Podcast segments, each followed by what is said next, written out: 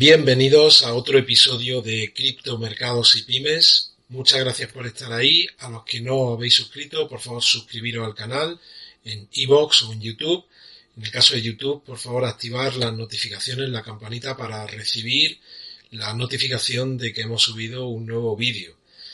Muchas gracias. Y bueno, después de la tempestad llega la calma, al menos de momento, y los que estáis viendo el vídeo, pues podéis comprobar que ahora mismo Bitcoin está en torno a los 46.340 dólares.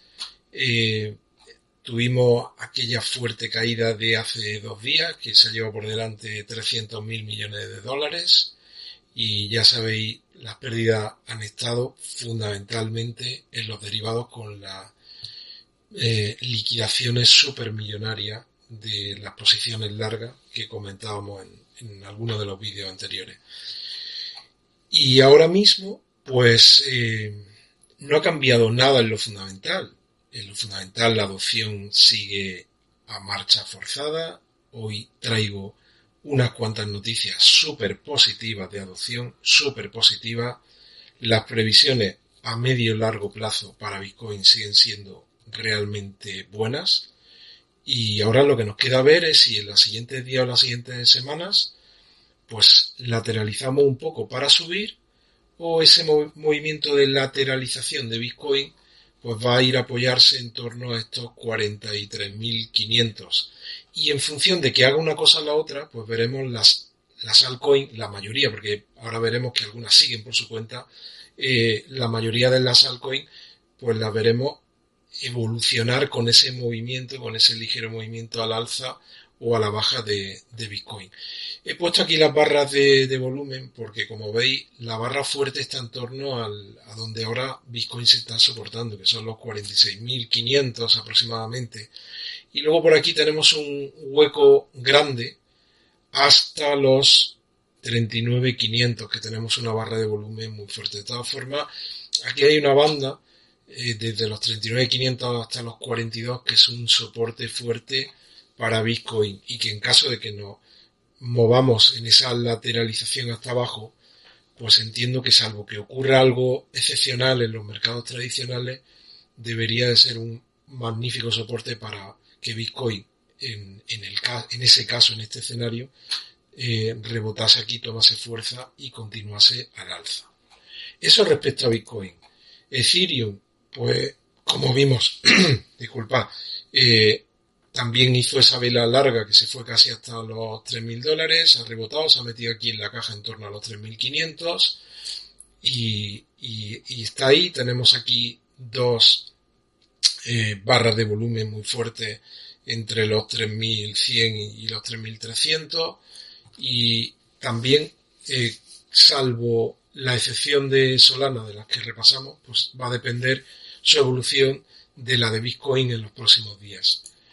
Cardano ha recuperado también mucho, está ahora mismo, como veis, en torno a 260, justo hace ahora eh, sobrepasa los 260 y fijaos aquí este mechazo que pegó se fue a los 1,99 y ahora mismo estamos ya en, en 260 y está moviéndose aquí en una banda en la que hay un cierto volumen, hubo mucho volumen en torno a los 2.85, se perdió ese soporte, ahora mismo estamos aquí en una banda que va desde, desde los 2.40 hasta los 2.60 en los que hubo volumen y ya veremos si es capaz en los próximos días si continúa esa lateralización, pero esa alza de Bitcoin, si es capaz de tener la fuerza suficiente para intentar retestear de nuevo los 2.80. Solana va a otra cosa diferente. Solana, esto de cómo evoluciona el Bitcoin, pues que parece que no va mucho con, Solana, una fuerza descomunal, está otra vez haciendo máximo histórico, está ahora mismo en 207 y, y bueno, pues desde luego si el, el momento en el que haya una arrancada de Bitcoin fuerte, pues lo que va a servir es aún de más impulso para que, para que Solana pues ya veremos hasta dónde es capaz de, llegar. Como siempre, mucha precaución con estas subidas tan, tan verticales porque si hay una corrección, pues puede ser muy fuerte. He incluido Rose, eh, un token también con mucho potencial por, por el blockchain que tiene detrás. Y como veis, también ha tenido un crecimiento muy fuerte desde los mínimos que, que tuvimos aquí en, en julio. Fijaos, aquí estamos en junio en torno a los 0,064 y, y ahora mismo está en 0,25 y bueno, es un proyecto muy chulo, merece la pena hacer seguimiento y lo iremos viendo todos los días, aunque sea de forma muy, muy breve, cuál es la, la evolución de, de, Rose. Y este es el, el seguimiento de las últimas 24 horas, muy rápido.